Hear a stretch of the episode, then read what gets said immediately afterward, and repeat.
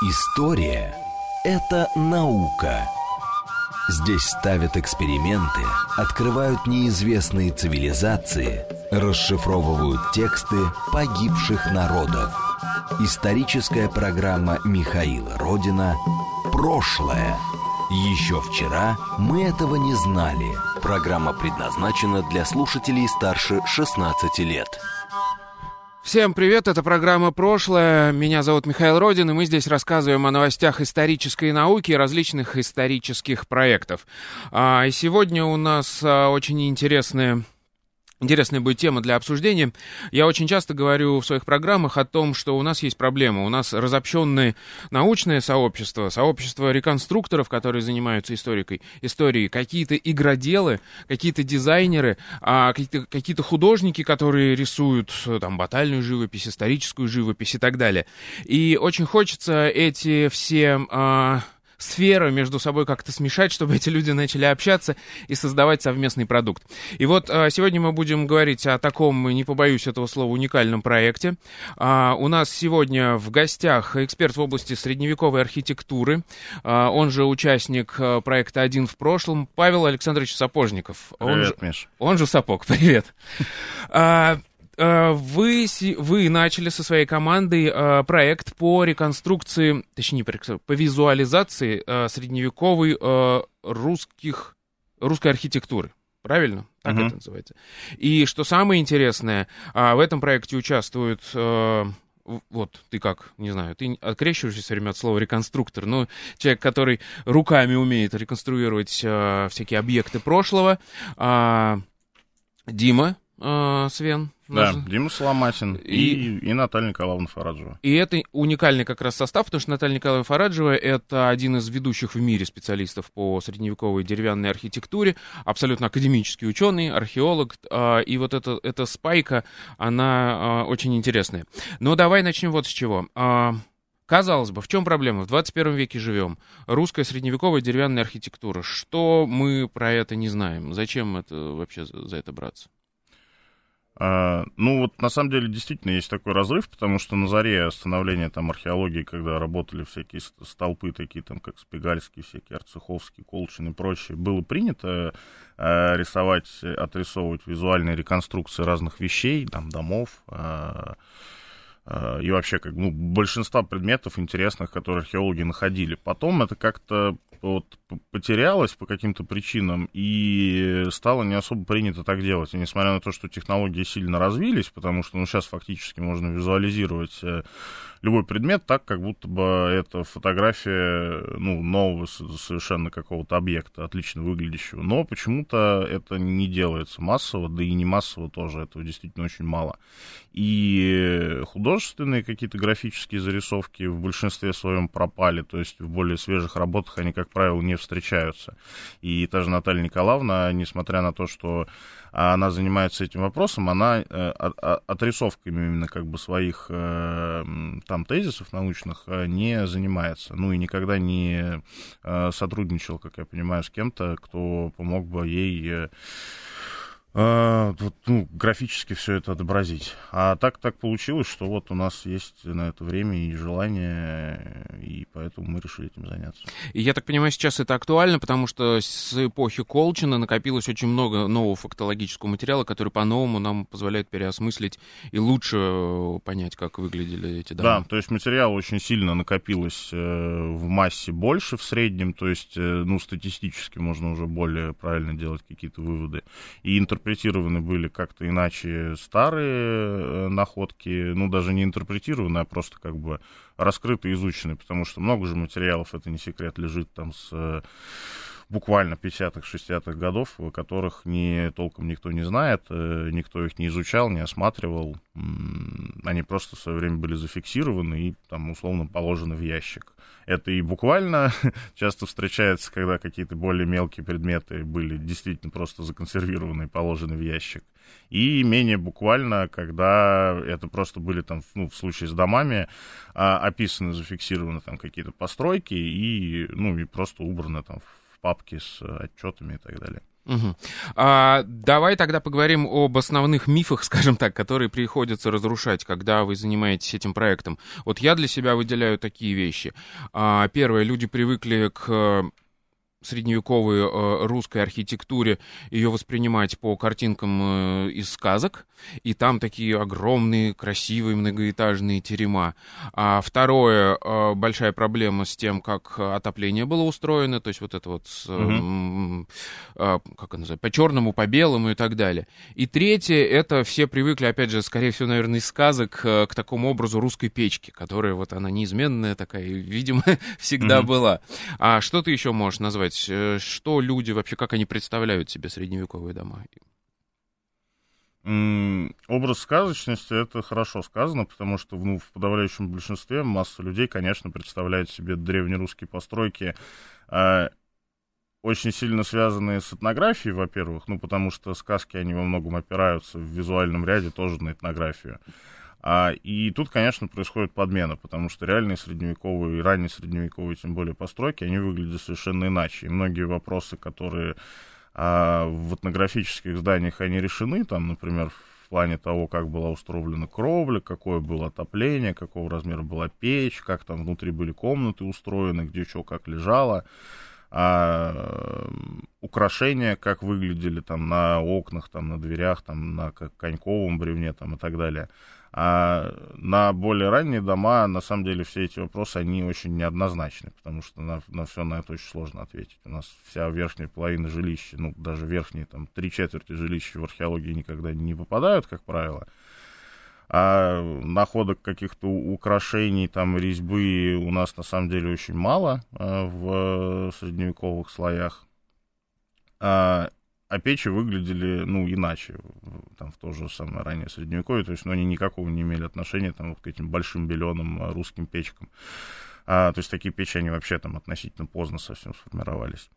Вот, и поэтому, на самом деле, тут у людей происходит э, два ухода в две разные степи. Э, одни, одна категория людей считает, что это какое-то время очень большого примитива, когда там все в, ямах там буквально жили, в землянках, и это неправильно. А другая часть людей, вот да, представляет себе терема и там эти самые посадочные площадки космических кораблей, там, ну, это в самых там каких-то запущенных случаях. Короче говоря, такие типа огромные деревянные мегаполисы, где жили вот благостные славяне. И это, конечно, тоже неправильно. А, правда, она, как всегда, не такая интересная. Это было что-то среднее, причем очень неоднородное, потому что в разных регионах это могло выглядеть совершенно по-разному. И более того, там даже в одном отдельно взятом городе все могло выглядеть по-разному, потому что существуют разные слои населения, богатые и бедные, там э, торговые, военные, там и, и часто это все еще и смешивается друг с другом, поэтому а, архитектура, она того периода интересная и разнообразная, и как раз вот надо ее показать, на мой взгляд. Кроме того, есть, в общем-то, мнение, что визуализации графические, они полезны будут даже и для самих ученых, потому что а, реконструируя в трехмерном пространстве там даже одну отдельно взятую усадьбу, не говоря уже там городскую, например, ранее средневековую, не говоря уже там о больших каких-то площадях застройки, а, можно гораздо лучше себе представить, как там все было устроено, как были расположены пути сообщения внутри этой усадьбы, как люди ходили, почему они туда выкидывали мусор, а сюда не выкидывали, где были входы там и так далее, и так далее. То есть это действительно может помочь, потому что, ну, мозг человеческий, он так работает, что как-то классно не будешь разбираться в схемах, графических, э, с, сделанных с раскопов, то все равно тебе гораздо удобнее и эффективнее воспринимать информацию в виде э, визуализации. А, по-моему, мы с тобой упустили этот момент. Мы про какое время-то говорим? А, ну, на самом деле, мы и регион. Глобально замахнулись-то на тему, связанную там с э, территорией всего древнерусского государства и всего Средневековья, даже там вплоть до нового времени потому что мы там впоследствии хотим, например, э, э, подготовить э, графические визуализации для памятника Мангазеи, который русский заполярный город, очень известный 17 века. Вот. Но сейчас мы сконцентрировались на работе над э, средневековым Великим Новгородом, там над 10, 11, 12, 13, 14 веками. Угу. То есть именно типа вот средневековье. В Новгороде просто на более позднее время уже начинаются проблемы, потому что там даже 16 век уже Э, ну, там мокрый слой уже, не, да, уже нет в этом мокром Уже не да. так угу. хорошо сохраняется, как там 14-12. Я надеюсь, мы еще поговорим про источники и как это все реконструируется чуть попозже. Но давай тогда резюмируем. В общих чертах, я понимаю, что нельзя так сказать. А, вот это вот представление, ты говорил, э, два неверных крайних, а э, по-настоящему эти постройки выглядели посередине. Насколько я себе представляю, мы говорим о бревенчатых домах, чаще всего четырех стенках, иногда пятистенках, то есть угу. разделенных на две комнаты. А они, скорее всего, были одноэтажные. Угу а, и, собственно, рядом какой-то пристрой. Угу. И из таких построек собиралась а, усадьба городская, Угу. То есть определенная площадь по кругу, точнее по квадрату стоят разные эти постройки вот такие деревянные, и вся усадьба, скорее всего, как мне очень понравился твой пример, как ты говоришь, усадьба это как квартира, да, а отдельный сруб это как э, комната. Да, вот факти- примерно так. Фактически, вот да. То есть дома выполняли разные функции, складов, там, амбаров, жилые постройки. Они могли быть разные по типу, потому что, ну, разного качества и разной геометрии и размеров требуются комнаты под те или иные там условно действия. Есть э, характерный э, признак э, того, что технические постройки, как правило, располагаются в первом ряду ближе ко входу, а жилые во втором, то есть это как бы такая раз, разграничивающая линия улицы от жилого пространства. И да, вот фактически таковой усадьба была с разными там уже нюансами по размерам и количеству там этих конкретных построек. Хорошо, а, давай расскажи, пожалуйста, про участников этого проекта, потому что это тоже очень интересная история. А, ваш опыт, а, как вы к этому пришли, и потом поговорим про взаимодействие этих участников, это тоже интересно. Mm. А, ну, у нас сейчас, получается, в, в рабочей группе есть я, а есть Дима Соломатин, который, он же и, собственно, сам визуализатор, он работает над трехмерными моделями. И главное, конечно, основная у нас Наталья Николаевна Фараджева, которая Э, Диму консультируют, они плотно, постоянно общаются прямо сейчас. Э, на самом деле видно, и мне очень греет, радует э, понимание того, что ей эта работа тоже очень интересна, и, видимо, доставляет удовольствие, она понимает там какой-то ее ну, не значение, как это сказать, э, интерес, в общем, как бы это у нее вызывает. То есть она не относится к этому как к чему-то бесполезному, что, на мой взгляд, здорово. А, вот, и вот, ну, в какой-то такой вот спайке мы и работаем. Я тут, получается, занимаю роль такого типа фронтмен, связи с общественностью. Вот, что я там, э, вот мы сейчас подались на новгородскую конференцию, там, когда принимались еще заявки на конференцию Новгород-Новгородская земля, которая вот э, в конце января будет в, в самые удобные даты. И это очень классно. Это вот как раз очень интересный сюжет. А, одним из таких промежуточных венцов, скажем так, этого проекта будет вашего, ваш доклад совместный на Новгородской конференции. Ежегодный, это такое культовое для археологов а, событие. И очень интересно, что вы с Димой, люди без исторического образования, оба там будете участвовать. Мне кажется, это, это ну, такая интересная штука. А, а расскажи, как вы вообще к этому пришли? Как, какой у вас опыт и почему вдруг вы начали этим заниматься? И почему вы имеете возможность этим заниматься? А, имею возможность, наверное, из-за того, что просто у нас очень большая, ну, насмотренность на все эти вещи. То есть, ну, я давно там интересуюсь, э, как и Дима, деревянным зодчеством, и археологическим, и более современным, и там э, смотреть э, деревянные дома и новые, и старые доставляет просто очень большое удовольствие. Когда ты много о чем-то читаешь и постоянно смотришь, и много это увидишь, и начинаешь как-то в этом там более-менее разбираться, а очень сильно повышается насмотренность. То есть тут э, суть-то на самом деле в том, что ты типа начинаешь понимать э, принцип э, строительной традиции. То есть для того, чтобы реконструировать, понять, как выглядел тот или иной дом, тебе не нужно брать, э, э, хотя и желательно, конечно, какую-то конкретную находку даже, а ты можешь э, построить какую-то, ну, вот эту вот гипотетическую эфемерную усадьбу а просто с нуля из головы, потому что ты хорошо понимаешь, по каким принципам она, ну, застраивалась и делалась. То есть ты примерно представляешь, даже не привязываясь к какой-то конкретной э, раскопанной усадьбе, э, представляешь, сколько там должно быть домов, как они примерно должны были выглядеть, какой они должны были быть высоты, размеров, э, как э, должны быть расположены они друг относительно друга там, и так далее. А, и как-то не то, чтобы даже, знаешь, хочется этим поделиться, ну, я, например, просто не особо страдаю такой темой почему-то. А, но просто это так красиво, нам, вот на мой взгляд. Ну, на мой взгляд, э, средневековая архитектура, она очень эстетична, деревянная, там, ну, бытовая в частности. Я там не такой большой фанат э, даже храмов э, каменных и церквей, которых, как, ну, как правило, их просто сохраняется больше, потому что это культовые сооружения. А вот именно бытовая архитектура русская, что средневековая, что раннесредневековая, что нового времени, она просто эстетически прекрасна.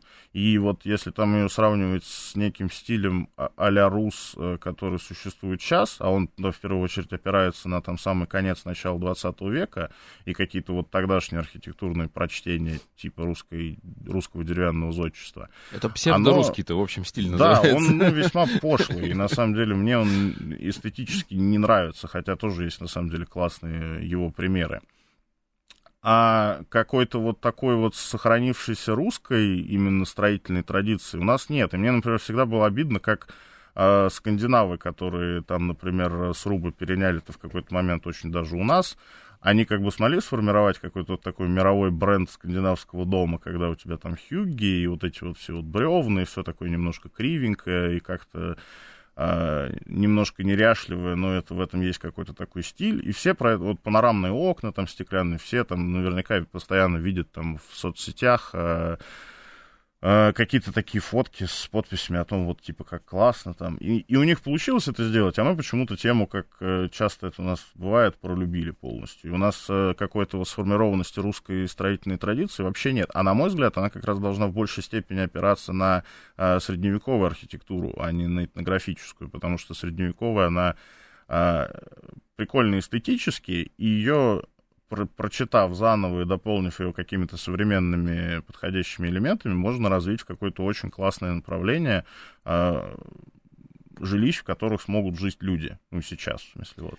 Прожить люди. Э, ты упускаешь очень важный момент. Ваш с Димой э, личный опыт по созданию этих деревянных домов и про твой личный опыт проживания в этом доме. Расскажи про один в прошлом, какой у вас там был опыт именно по части архитектуры. А, ну тут получается, да, что еще на заре тогда того, там, в 2012-2013 годах, когда мы только начинали этим заниматься, а, и на самом деле очень мало знали, как, как сейчас это становится понятно. Мы тогда как раз были вынуждены начать проект «Один в прошлом», и с Димой, собственно, вместе строили дом, в котором я на этом проекте жил, полгода, типа, в условиях раннего средневековья. Ну и, соответственно, мы очень быстро на практике много хлебанули всякого горюшку и ошибок, потому что, э, мало зная, мы построили, как, э, как нам э, разумелось тогда это правильным, конечно, допустив огромную кучу ошибок. А, и пришлось как бы, ну, на практике понять вообще, как все это работает, потому что жить в таком доме, там, это специфический опыт. Ну, ты понимаешь, как вообще вся эта работает тема с усадкой дерева, как э, его продувает, не продувает, насколько удобны и неудобны двери, почему нужны окна и где они должны располагаться, как крыша течет, как там надо все это постоянно конопатить, и вообще как все это работает, э, как, э, как комплекс некий условный жилой. А, и работает это, конечно, весьма специфически, ну, то есть это типа сложно. То есть это гораздо менее удобно, чем а, дом из а, каких-то современных материалов. Каркасный деревянный или даже сруб из а, стабилизированных, там, оцилиндрованных бревен. Ну, то есть это такая специфическая довольно тема. А, и понимание того, как работают все вот эти сложности, они, конечно, ну, много нам дали, вот вообще изначально. И для, ну, для понимания того, как, э, как и почему э, делали те или иные вещи люди в то время.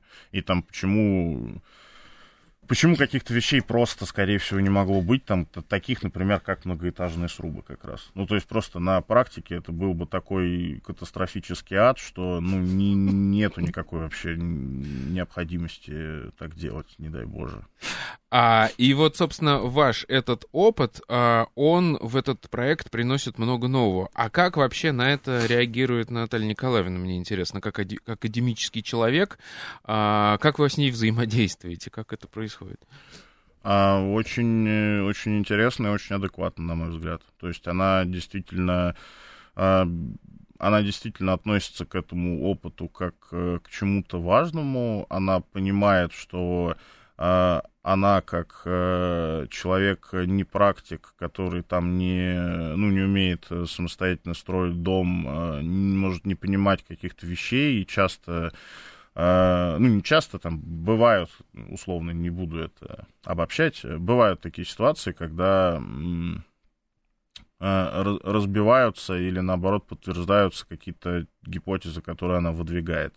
А, вот, например, там из последнего, что приходит в голову, с Димой они разговаривали о местах от кольев, которые э, якобы укрепляли плахи пола, по ее мнению, что э, нам с Димой показалось очень странной вообще темой, ну, потому что нету тех, технической необходимости их укреплять, и, э, скорее всего, это было что-то другое. И там, ну, вот она к таким вещам относится очень, э, очень адекватно. Ну, она, в принципе, очень адекватный человек, как любой разумный человек. А, то есть она, да, соглашается с тем, что, ну, наверное, да, вот там, типа, если вы считаете, что так более правильно, а так неправильно, думаю, что да, вы правы, потому что я, типа, вот не, не особо понимаю, что в чем дело. А, хорошо, а, мы поговорили, уже упомянули о том, что вы будете с докладом выступать с результатом неким промежуточным а, на Новгородской конференции. Мы с тобой обязательно сделаем программу «Прошлое в картинках» у нас на YouTube-канале «Прошлое», угу. когда уже будет готово, можно будет что-то посмотреть.